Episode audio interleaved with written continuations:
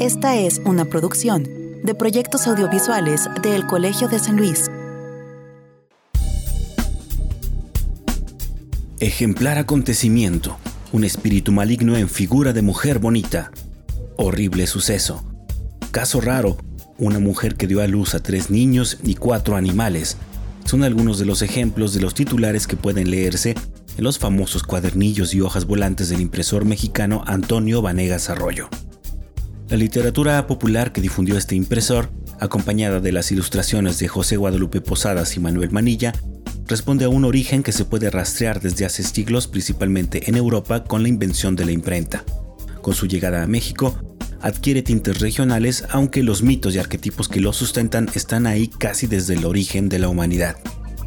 Estos elementos han llevado a varios investigadores literarios a interesarse en aspectos de la literatura y los impresos que eran difundidos por este editor a inicios del siglo XX. Tanto que han surgido grupos de estudio como el Seminario de Impresos Populares de Vanegas Arroyo, emprendido por tres investigadoras de El Colegio de San Luis.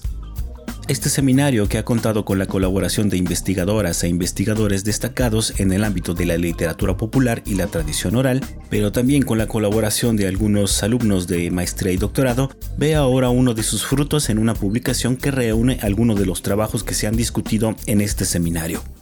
Hoy en Entre Voces charlaremos con las doctoras Nora Danira López y Claudia Carranza, quienes nos darán algunos detalles de esta publicación que aborda la diversidad de temas y formatos en la imprenta de Antonio Vanegas Arroyo. Proyectos audiovisuales del Colegio de San Luis presentan Entre Voces, un espacio de comunicación de las ciencias sociales y las humanidades.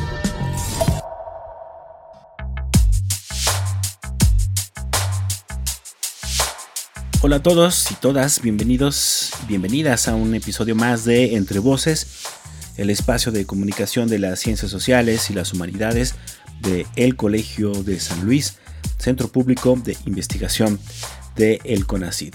Mi nombre es Israel Trejo. Muchas gracias por escucharnos a través de las dos frecuencias de Radio Universidad en San Luis Potosí y Matehuala los jueves por la tarde Gracias también a quienes nos escuchan los viernes por la mañana en la radio del Colmich, estación en línea del Colegio de Michoacán.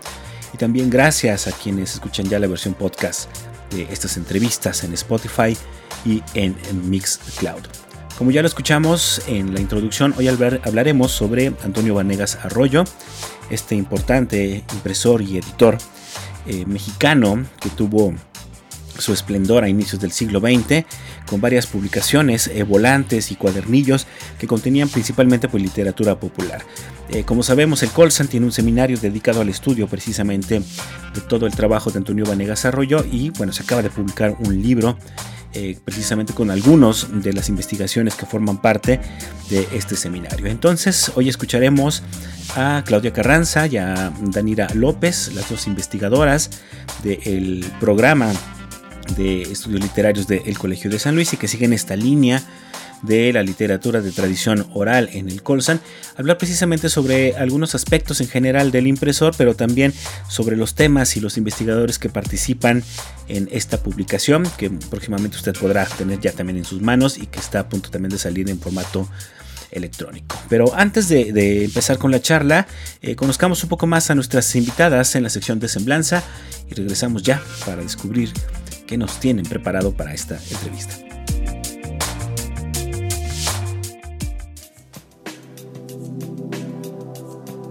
Nora Danira López Torres es doctora en literatura hispánica por el Colegio de México, maestra en letras mexicanas por la Universidad Nacional Autónoma de México.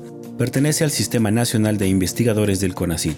Sus intereses académicos se centran en la literatura popular y tradicional del ámbito hispánico y la literatura y publicaciones periódicas mexicanas e hispanoamericanas del siglo XIX a la actualidad.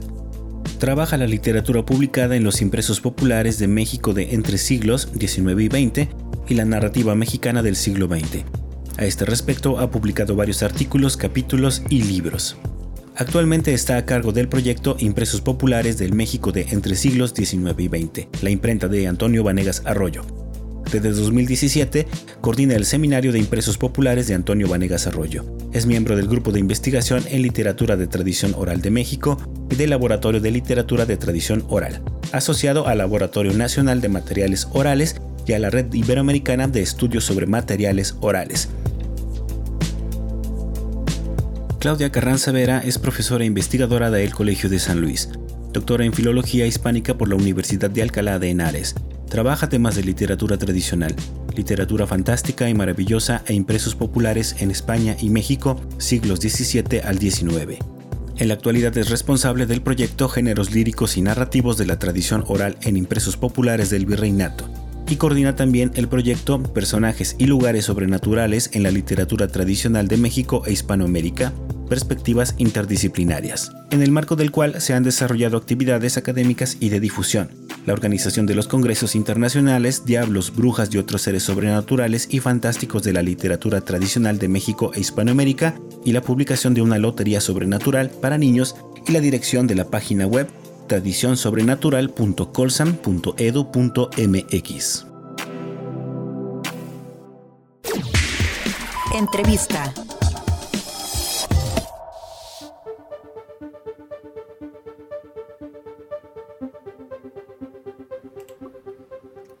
Tengo ya conectadas de manera remota nuestras dos invitadas de este episodio de Entre Voces. Me refiero a la doctora Nora Danira López Torres, ya la doctora Claudia Carranza Vera del programa de estudios literarios del Colegio de San Luis, pues quienes nos van a hablar acerca de esta publicación eh, sobre estos temas que yo sé que, que, al público de nuestro programa de radio pues le gustan bastante, ¿no? Lo que tiene que ver particularmente con literatura, pero también con literatura popular y sobre algunos otros temas más específicos que también se tratarán en esta entrevista, como algunas cuestiones eh, sobrenaturales eh, por ahí. Entonces, primero saludo a Danira López. Hola, ¿cómo estás? Mucho gusto y qué bueno que, nos das estos minutos para charlar sobre esta publicación.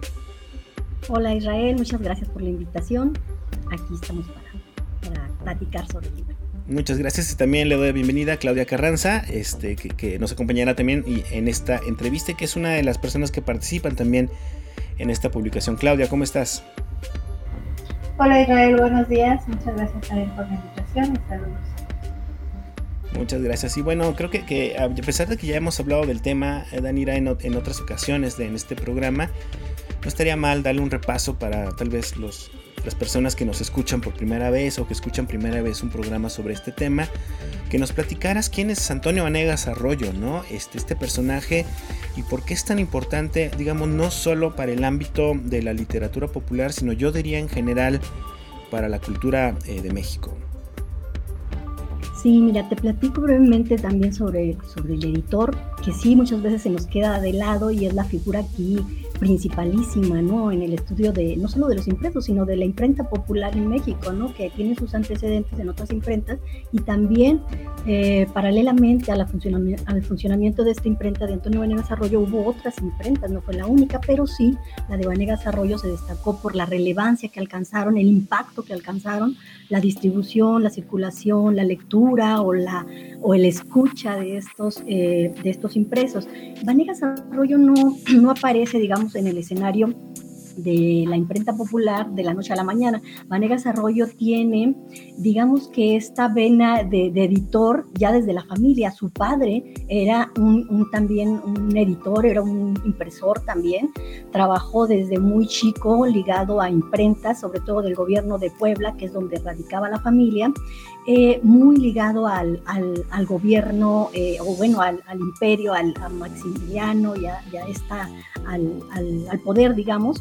Y cuando el fusilamiento de Maximiliano, cuando se da la caída, pues migran a la Ciudad de México y eh, el padre abre una, una casa o una encuadernadora en la Ciudad de México y empiezan a trabajar la familia completa en torno al funcionamiento de una imprenta. Y Vanegas Arroyo siempre estuvo colaborando con el padre, aprendió el oficio del padre y este, trabajaba así, de esta manera, aprendiendo, aprendiendo todo el funcionamiento. Después, a la muerte del padre, él se hace cargo y abre su propia encuadernadora y empieza ya como editor, ¿no? Es decir, todo el oficio lo aprende en, la familia y eh, también en esta misma empresa encuadernadora del padre conoce a su esposa cuando entra a trabajar en el cocido de libros, ¿no? Entonces, toda esta formación, digamos, del editor viene desde muy chico, desde muy joven y está muy inmerso en este ambiente, ¿no? De la imprenta, de la encuadernación, de la, toda la formación, etcétera, de libros, trabaja para imprentas importantes en un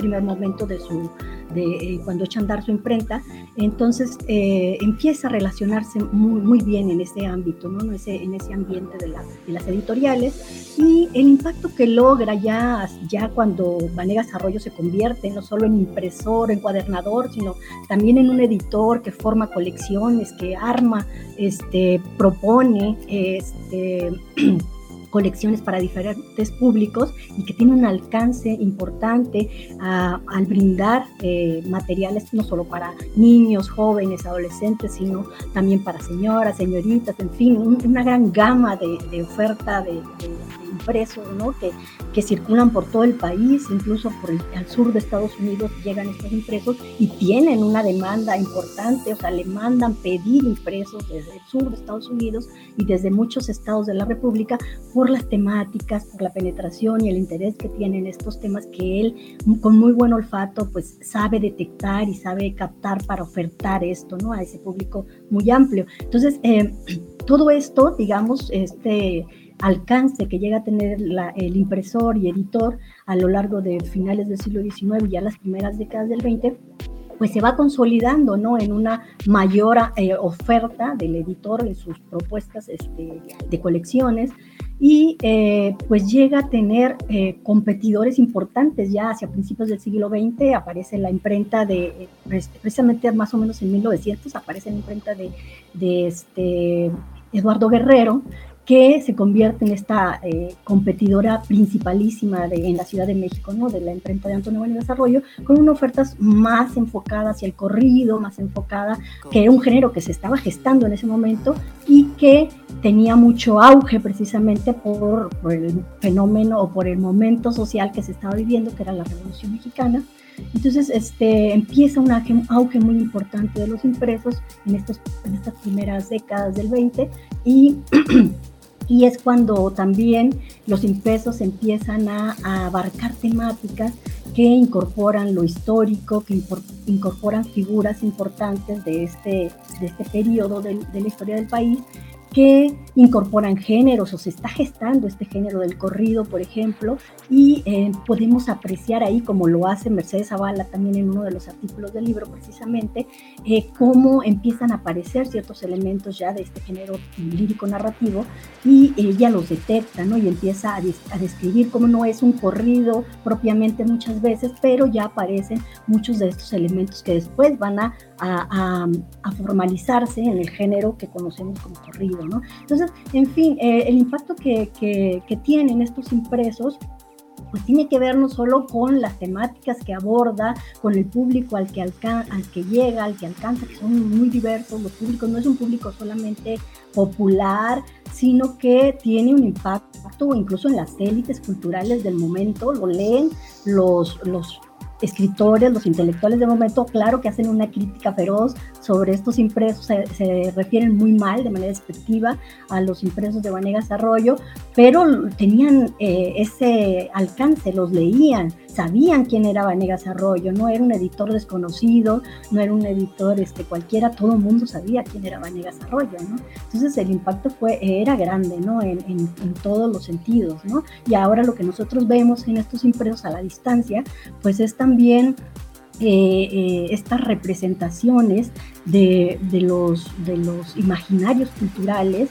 de, muchas eh, formas de pensar, de ver la realidad, muchas este, representaciones también de, ciertos códigos, de ciertas formas de entender ese momento, ¿no? Por ejemplo, lo vemos en las, en las cartas amorosas que estudia Fernando, que más adelante si quieres me pongo un poco en ello, cómo se, están codificados ahí muchos valores eh, éticos y morales eh, relacionados con, con, las relaciones amorosas, por ejemplo. ¿no? O sea, podemos penetrar a muchos ámbitos de la cultura a partir de estos impresos y, pueden darnos este, un buen hilo para investigar, para, para meternos un poco más en lo cómo se percibía, cómo era ese sistema de valores que estaba funcionando en esos momentos, ¿no? A finales del siglo XIX, principios del siglo XX más o menos, ¿no? Oye, Claudia, y eh, con esto que último que acaba de mencionar eh, Danira, bueno, eh, la masificación o el alcance que tuvo Vanegas Arroyo, pues estuvo muy ligado evidentemente a esto que se conoce como literatura pues popular, ¿no? Este con una diversidad de formatos que también más adelante exploraremos seguramente cuando comentemos ya propiamente lo del libro. Pero bueno, esto no inicia con Vanegas Arroyo, ¿no? Esto tiene ya una tradición antiquísima, ¿no? Todo este tipo de, textos, de literaturas, eh, de cuadernillos. Cuéntanos más o menos de dónde viene todo esto. Pues mira, desde la aparición de la imprenta en realidad empieza también eh, la proliferación de este tipo de literatura que era muy económica también y por otro lado permitía eh, expandir ciertas ideas y ciertos códigos y por el otro lado entretener a la población. Pues por supuesto que tuvieron mucho éxito estos cuadernillos, impresos eh, con canciones, con villancicos, con pequeños romances, que a la gente le encantaban porque aunque no, no pudiera leer, podía ver la ilustración, eh, escuchaba a la persona que se los estaba cantando. Entonces en el siglo XVI ya hay un gran auge de esta literatura eh, y bueno, ya para, para el siglo XVIII pues eran reconocidísimas y todavía se, se mueve mucho a mediados del siglo XX en diferentes países.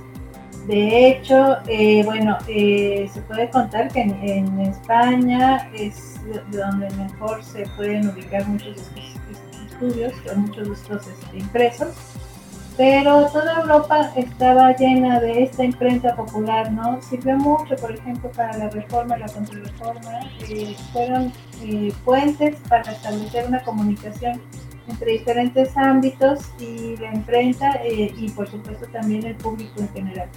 En ese sentido fue una literatura en efecto que gustaba a todos, que todo el mundo conocía, aunque no le gustara. También en esa época había muchos críticos, pero eh, sí tuvo, pues digamos, esta, esta posibilidad ¿no? de acercar a las instituciones más fuertes al público en general y así se mantuvo a lo largo de los siglos.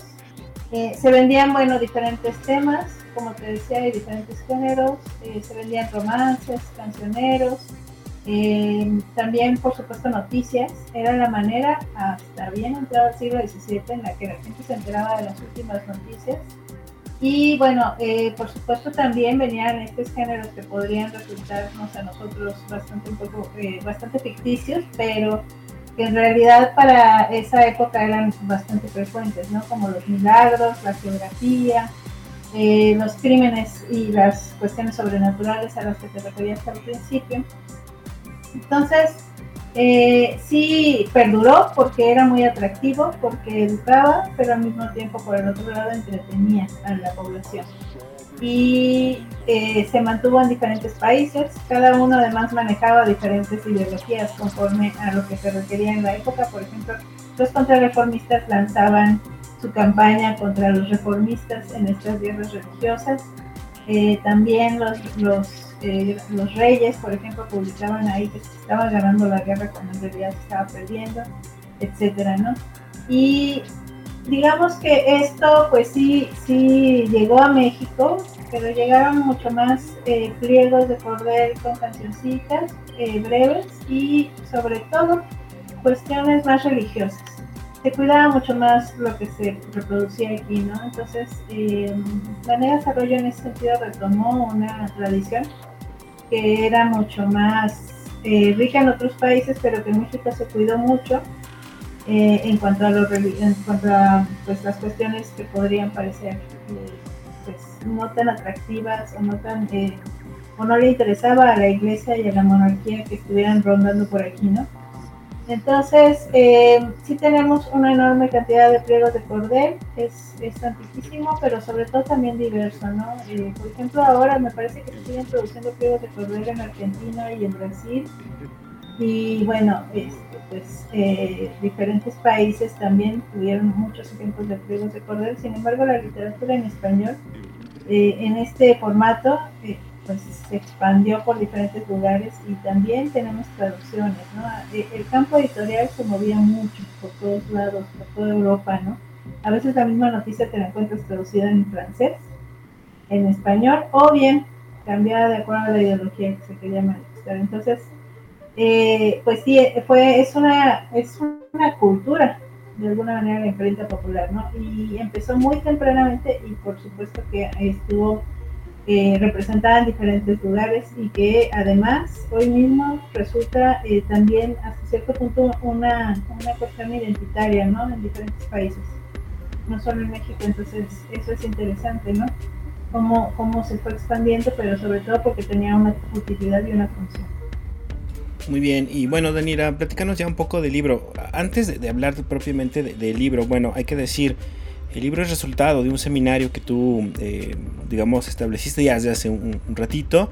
Eh, este libro que, están presentando, la imprenta de Antonio Vanegas Arroyo, una diversidad de temas y formatos, pero bueno, donde han participado un montón de, personas, ¿no? En, el seminario me refiero. Platícanos primero un poco del seminario, cuánto tiempo lleva, quiénes han pasado por ahí. Eh, cómo funciona y después si nos quieres ir introduciendo ya a, propiamente a, los que sí eh, mandaron, digamos, o a los textos que sí aparecen en esta publicación que es resultado del mismo. Sí, gracias. Sí, mira, el seminario de impresos populares de María Desarrollo, en el que colaboramos pues, las tres investigadoras de la línea, Claudia Carranza, Mercedes Zavala y una servidora, eh, pues precisamente surge eh, a raíz de la necesidad de, una vez que contamos, digamos, con los materiales primarios para trabajar, que serían los impresos, porque no contábamos con ellos antes, o sea, gracias al trabajo desarrollado por Mariana Macera, por el que estamos haciendo acá en el colegio y por el que hacen otros investigadores en, el Instituto Iberoamericano de Berlín, en otras partes, hemos podido contar ahora con estos materiales eh, de primera mano, ¿no? Con el impreso completo, porque antes estaban eh, en las bibliotecas, sí, con acceso, pero estaban mutilados.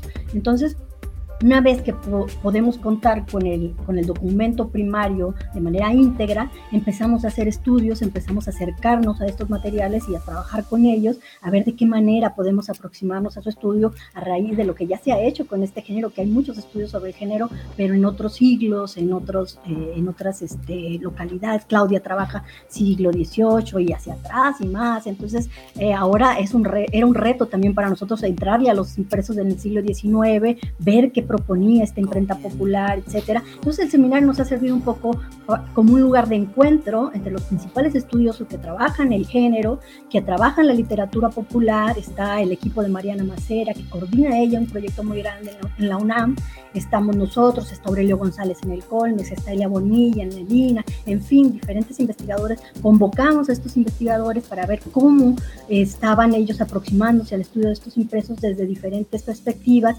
Elia Bonilla, por ejemplo, trabaja más la imagen, el grabado, etcétera, porque es su especialidad.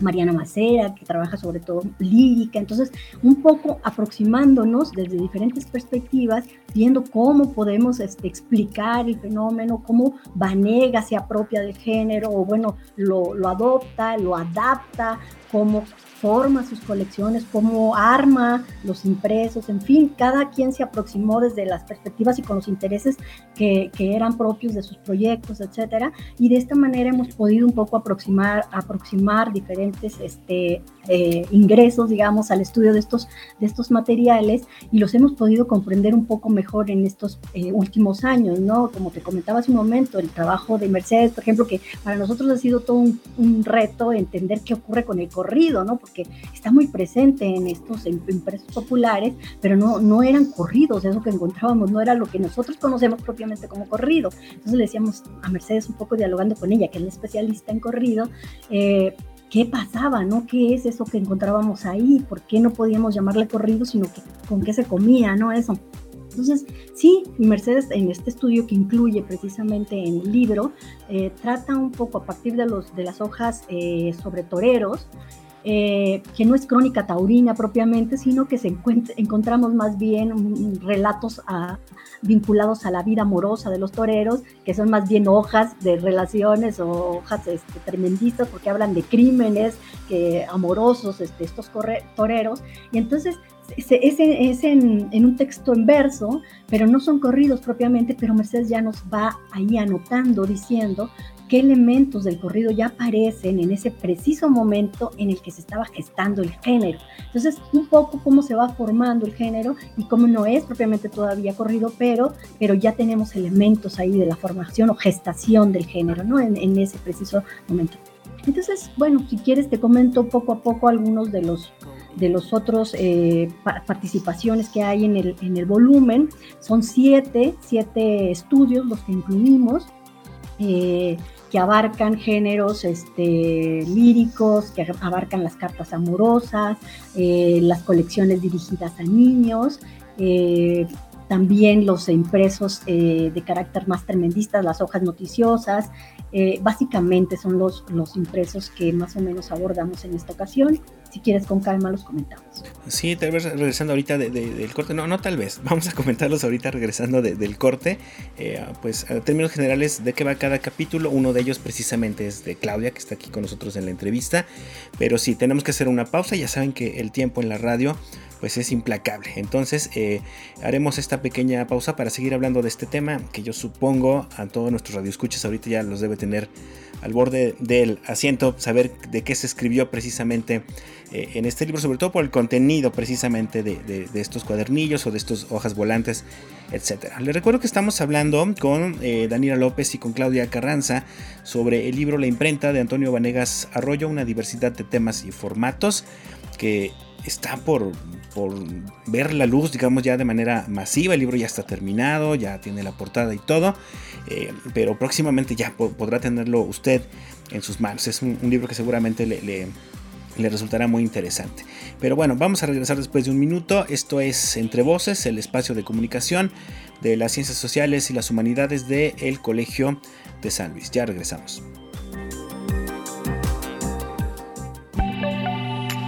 Estás escuchando Entre Voces, el programa de radio del Colegio de San Luis. Contáctanos radio arroba colsan.edu.mx o visita nuestro micrositio web entrevocescolsan.wordpress.com. Agenda Colsan. Taller Internacional de Retórica 2021.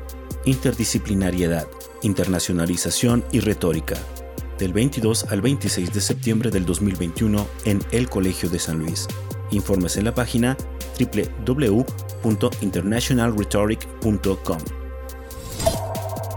Tercer Seminario Internacional de Educación Rural en América Latina, del 27 al 29 de octubre del 2021 en modalidad en línea. Consultar próximamente el programa en www.colsan.edu.mx. Mayor información en nuestra página web www.colsan.edu.mx. Búscanos en Facebook como El Colegio de San Luis o en Twitter como arroba El Colsan. Entrevista.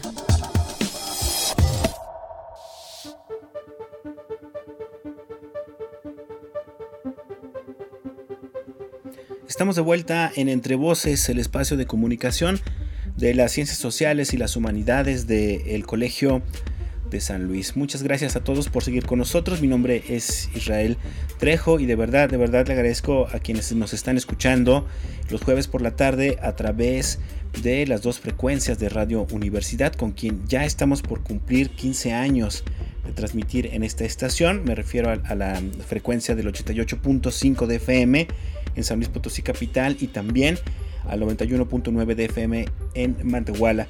Gracias también a la gente que nos escucha los viernes en la mañana a través de la radio del Colmich y evidentemente también a quienes nos ayudan escuchando y compartiendo estos contenidos ya en su versión podcast eh, que los tenemos albergados en Spotify y en Mixcloud. Les recuerdo que hoy estamos hablando sobre una publicación eh, que está a punto de ver la luz. Eh, bueno, ahorita lo vamos a, confirmar con nuestras invitadas de este episodio.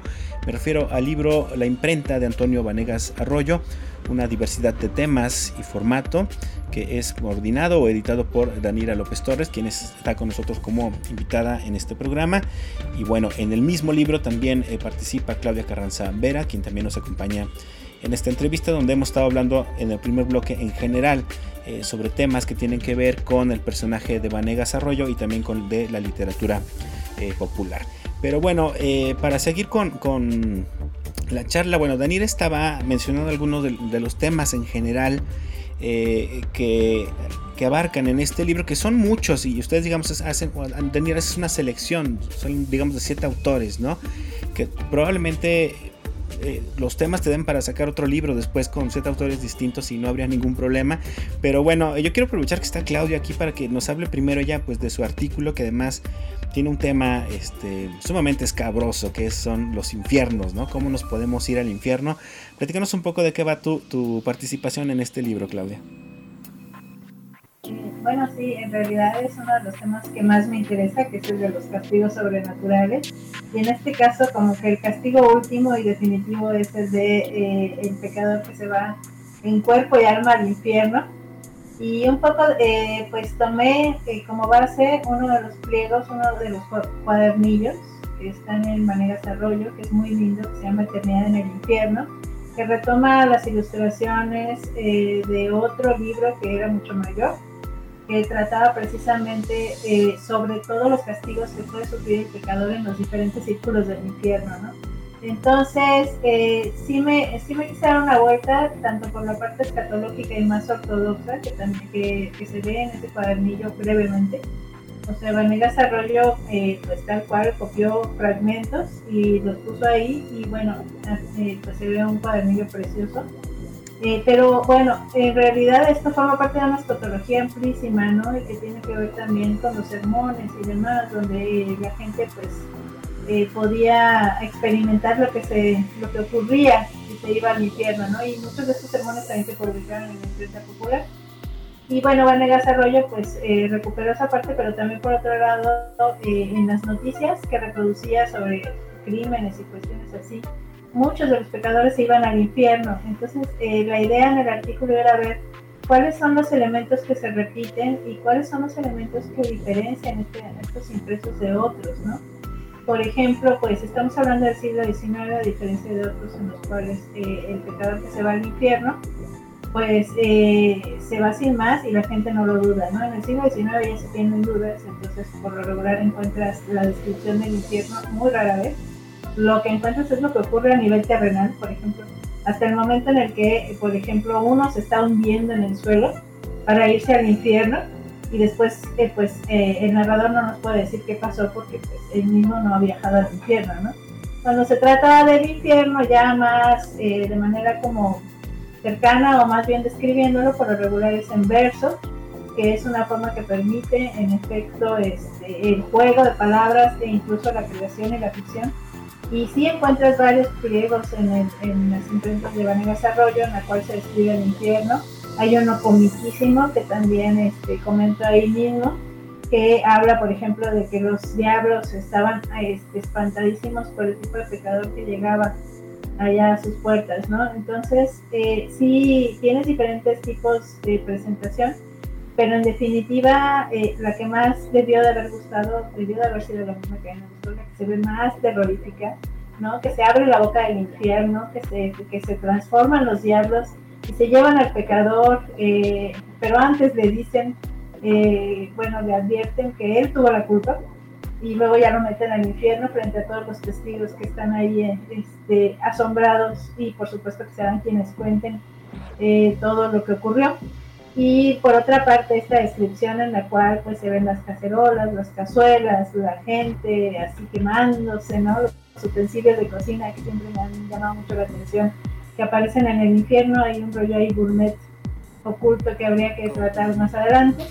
Y eh, pues traté un poco como de verificar en efecto cuál era la historia eh, de este impreso y de ahí me fui yendo a otro tipo de, de descripciones infernales la verdad es que me faltó trabajo, pero, eh, pero en el sentido de que es un, es un tema amplísimo, que se puede abordar de, diferentes perspectivas, pero es bien rico.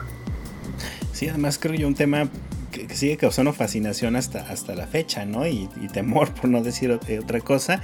Eh, el de los infiernos, le vamos a dar una, una, leída muy atenta a este artículo en particular, que, que, ya como lo platicas se antoja bastante.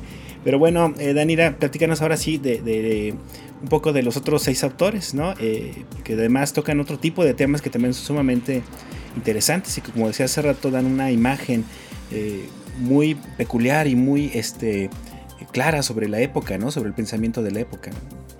Sí, mira, el, volumen abre con un estudio de la autora Mariana Macera Se titula Entre un criminal delirio y un gusto exquisito, la literatura popular impresa en Vanegas Arroyo. Y en este estudio, Mariana se concentra sobre todo en un tipo de impresos que, que, yo creo que es el que predomina quizá en los impresos de Vanegas Arroyo, en donde se mezcla un poco, o más bien se mezcla el texto que es en prosa y verso, esta combinatoria ¿no? de texto en prosa y verso, que ella lo denomina de tipo mixto.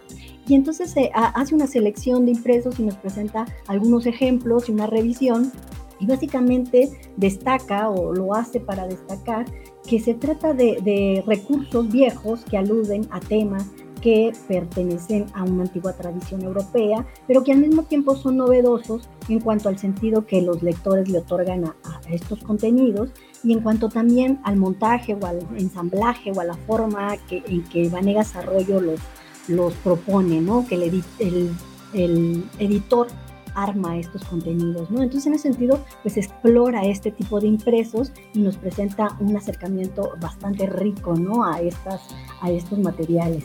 Y bueno, está otro artículo también, el segundo que aparece en el volumen, que está a cargo del doctor Fernando Ibarra de la UNAM, que se, se, titula El arte de amar y epistografía en los impresos populares de Vanegas Arroyo.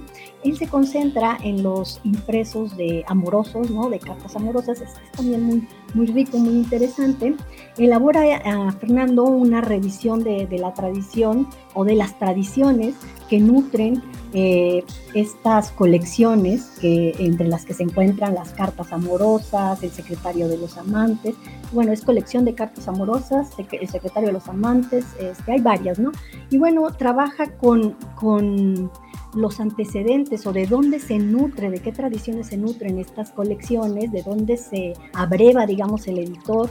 Y en este caso, Constantino Suárez es el que, el que arma estas colecciones, bueno, el que firma estas colecciones. Entonces trata de indagar en, de dónde se está nutriendo, de qué tradición se nutren estas colecciones.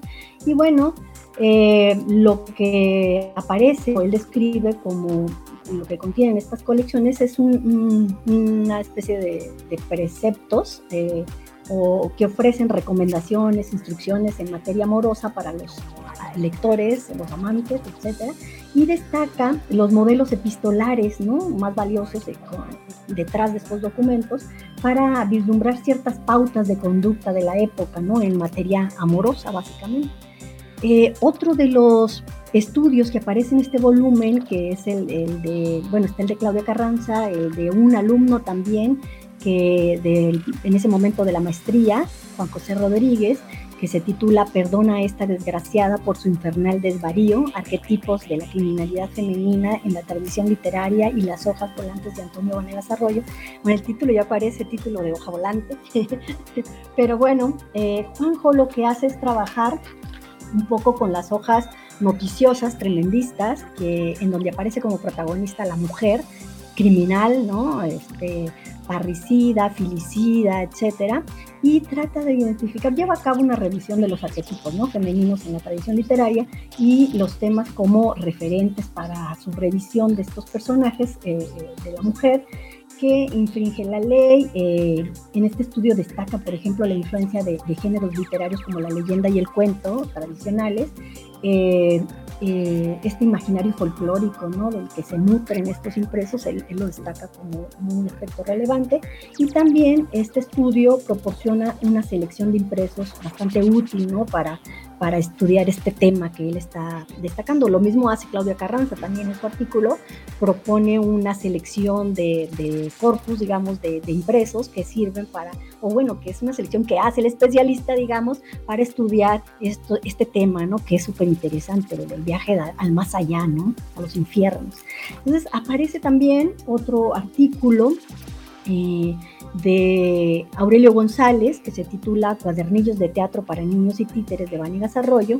Eh, Aurelio González se, enfoca principalmente en estas colecciones que estaban dirigidas a un público infantil y juvenil, al parecer, aunque luego empieza uno a leerlos y es bastante dudoso el que realmente estuvieran dirigidos para un público infantil, ¿no? porque son bastante crueles algunos, pero bueno, eh, Aurelio lo que nos permite en su estudio es, una revisión panorámica del contexto en el que se insertan estas colecciones de impresos dirigidos a este público específico.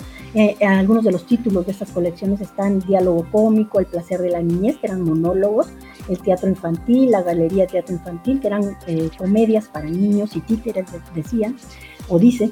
y esta revisión que nos permite Aurelio, pues nos sitúa, digamos, en el contexto que nos permite entender el funcionamiento de esta producción, es decir, por qué Vanegas Arroyo se detiene a proponer eh, colecciones dirigidas específicamente a ciertos públicos, ¿no? en este caso al infantil y juvenil, pues precisamente nos explica por qué estaba en boga ¿no? en ese momento eh, eh, este público, ¿no? era como un público que, demandante de, de esta literatura en ese momento. Entonces, de alguna manera explica el contexto y explica por qué surgen estas colecciones, ¿no?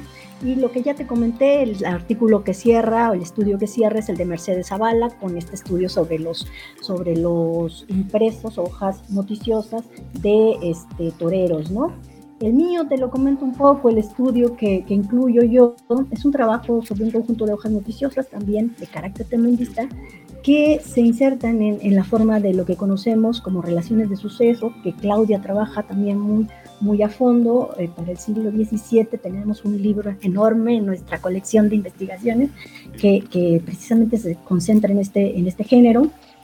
Y bueno, lo que hago es tratar de describir los entrecruzamientos o vínculos que se establecen con el reportaje periodístico de Nota Roja del diario y destaco cuatro tipos de relaciones que identifico a partir de la, de la proximidad o la distancia que el impreso toma respecto a lo registrado por el diario.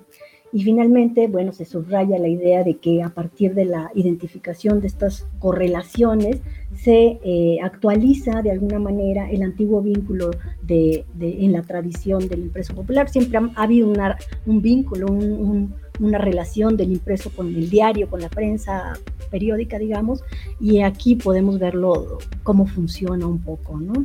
Y estos son los estudios que, que, que digamos, incluye el volumen, este primer volumen producto del seminario, que para nosotros pues ha sido riquísimo el compartirlos, el registrarlos, el poder compartir ahora con un público mayor este, estos estudios, pues es, un grato este, logro del seminario, ¿no? Oye, ahora que mencionabas esto de, esta sugerida relación entre eh, las hojas volantes o estos formatos con la prensa periódica, eh, yo, bueno, cuando he revisado eh, algunos de los impresos de Vanegas Arroyo, gracias a que tú, por ejemplo, me los has compartido. A mí lo que me fascina mucho es precisamente como esta, este cruce de pronto entre lo, noticioso y la ficción, ¿no? Y lo, y lo fantasioso que se entremezclan mucho de los textos y los vuelve verdaderamente fascinantes. Pero precisamente partiendo de esto, a ver, una, pregunta para las dos. Este, Claudio, no sé si quieres tú empezar.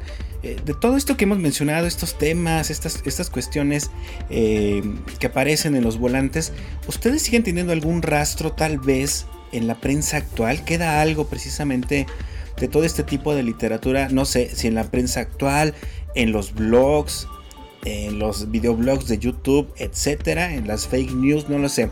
¿Cómo lo ven ustedes, Claudia? Bueno, sí, en definitiva. o sea, realmente eh, eh, revistas, periódicos, eh, noticias reales, ¿no? Las noticias incluso retoman estas cuestiones más extraordinarias para atraer, atraer al público, ¿no? Todo lo que tiene que ver con el YouTube, ¿no? Los pequeños videos que se, que se publican. Todas las plataformas nuevas están llenas de esos elementos que mezclan, ¿no? La aparente noticia con lo que es ficción, ¿no? Un ejemplo bien, concreto y bien interesante precisamente de la creepypasta.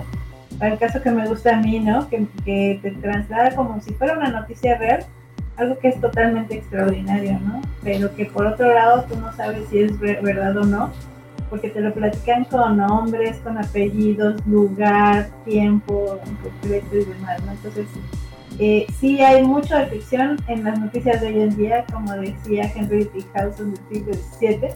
Había mucho, mucho hecho, pero también muchísima ficción dentro de cualquier noticia. Entonces, para, para estas cuestiones encuentras, estamos saturados de, de lo sobrenatural, de lo extraordinario, pero incluso también de lo increíble que nos venden como creíble y lo mejor de todo es que uno a veces se lo cree, ¿no?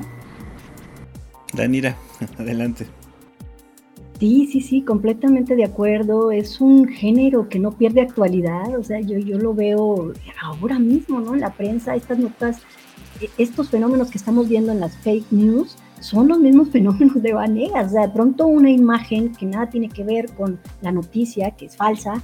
Este, por ejemplo, esta imagen de, que se atribuye a Cuba, que era la playa en Egipto, una, una playa de Egipto, eh, pero con una noticia de Cuba. Y, y, en fin, o sea, este ensamblaje, este armado de la noticia, este montaje de la noticia, este Manegas también está, está en el cordel, ¿no? Y, pero ahora me parece más descarado, no sé, o será que es actual y nos parece más grave, pero no, o sea, está, esto es muy actual, el cordel me parece que está de moda, ¿no? Está ahí en las noticias del día a día y, y, no deja de asombrarnos, ¿no? Porque mucha gente lo cree realmente, o sea, es una noticia que circula como verdadera, cuando sabemos bueno, si te informas un poquito, sabemos que es un montaje que es falso, pero circula como verdadero y, ya, y es recibida o, o es, eh, sí, la recepción es como una noticia que viene de la prensa, por lo tanto es de un diario, es verdadero, tiene un anclaje, tiene un, una imagen de un lugar que existe, que es real y está vinculado a un hecho que se nos está contando, ¿no? Así con con pelos y señales. Entonces, eh, es muy actual, es muy actual. El cordel no pierde esa vigencia, me parece, más, ahorita más que en cualquier otro momento, creo. Y por ahí Claudia mencionaba los creepypasta, por ejemplo, y dices, bueno, tal vez para el nivel de, de acceso a la información que tenemos ahorita es increíble que eh, la gente se lo crea, ¿no? Pero a veces uno decide creérselo, ¿no? Como en el caso de los creepypasta, que muchas veces uno sabe es una ficción, es un montaje, pero tienen como esta carga ahí de información que le da cierta veracidad y uno se envuelve en las narraciones. Y me parece uno de los géneros recientes también muy muy interesantes, el famoso creepypasta. Pero bueno, nos quedan todavía algunos minutos, Denira. Yo quisiera que, que aprovecharas eh, para platicar qué va a pasar con este libro. Ya salió, está a punto de salir. Y también que invites a, la gente a que consulten la página que tienen sobre el Fondo Manegas Arroyo. Creo que mucha gente ahorita eh, le llamará mucho la atención poder ver y conocer estos impresos, ya verlos de su propio, con sus propios ojos, eh, para que un poco constate todo lo que hemos hablado en esta, en esta entrevista. Sí, gracias. Eh, bueno, el libro apareció a finales del año pasado, todavía no lo presentamos, lo vamos a presentar ahora en agosto.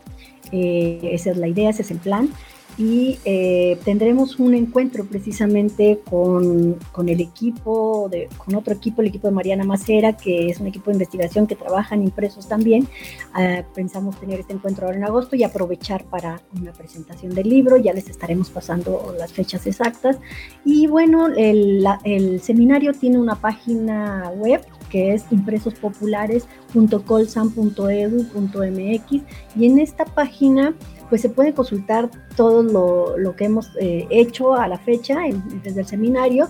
Hay una liga directa también para la biblioteca Rafael Montejano de Yaguiñaga, donde se pueden consultar los impresos, ya están ahí cargados. No todos, todavía se están subiendo algunos, pero la mayoría ya están en línea para una consulta abierta al público.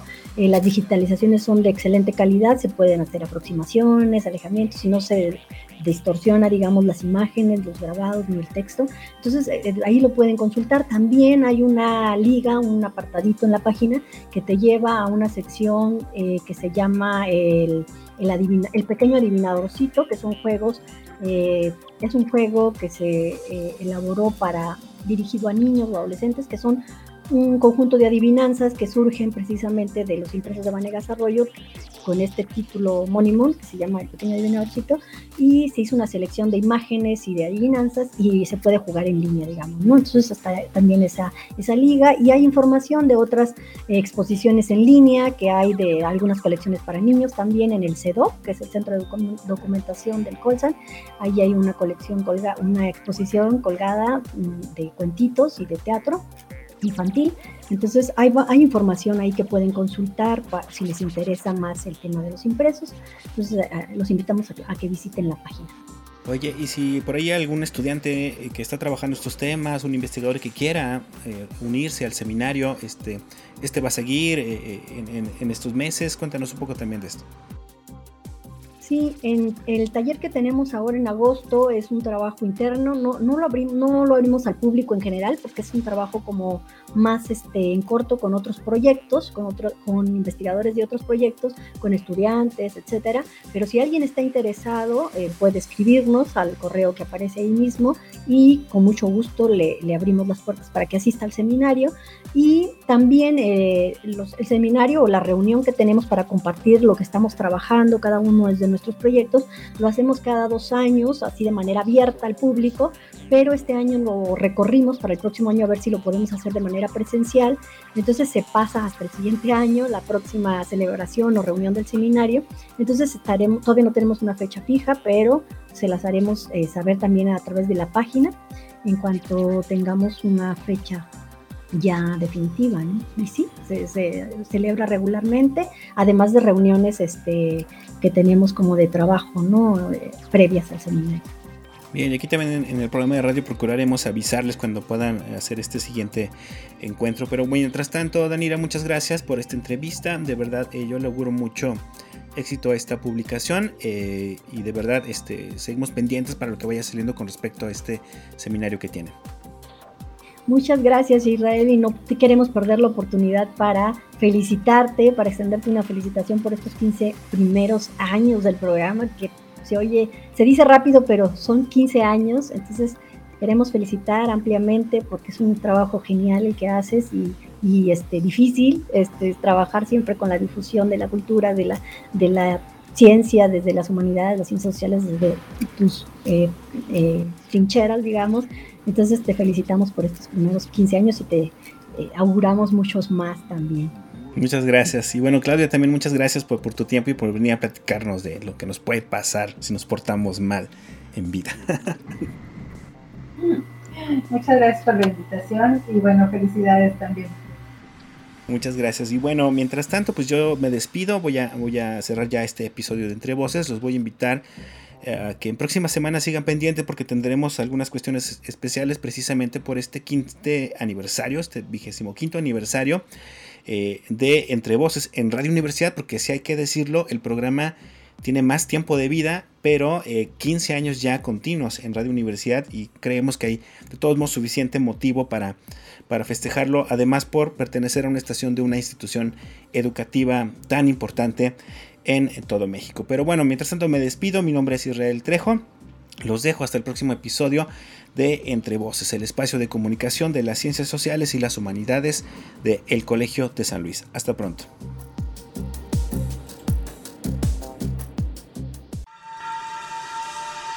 Esto fue Entre Voces, espacio de comunicación de las ciencias sociales y las humanidades. Producción Proyectos audiovisuales del Colegio de San Luis. Conducción y contenidos. Israel Trejo Muñiz. Realización. Lucero Negrete Espino.